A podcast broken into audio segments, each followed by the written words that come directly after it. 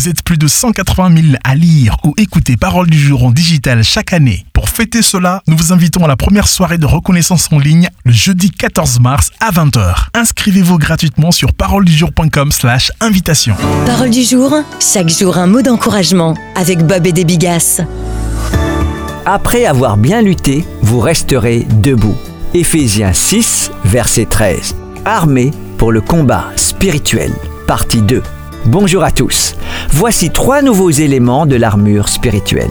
Premièrement, le bouclier de la foi pour éteindre tous les traits enflammés du malin. Verset 16. Rappelez-vous les vieux films sur les Indiens d'Amérique et les colons.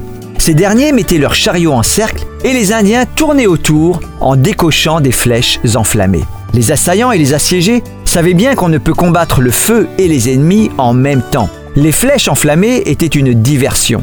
Satan utilise la même tactique. Mais la foi dans la parole de Dieu éteint les flèches. Deuxièmement, le casque du salut, verset 17.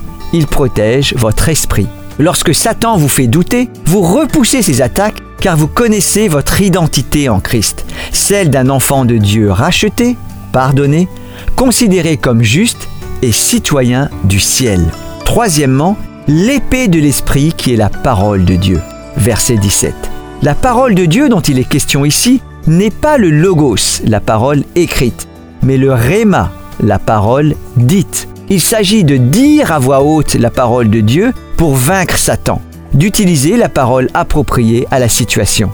C'est pourquoi Satan veut à toute force vous empêcher de lire la Bible. Par trois fois, il a attaqué Jésus dans le désert et par trois fois, Jésus a répondu, il est écrit.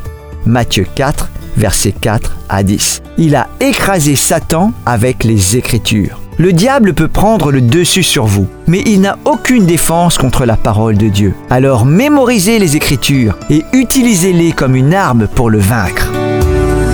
Recevez la brochure Parole du jour chez vous en vous abonnant gratuitement sur paroledujour.com ou sur l'application Parole du jour.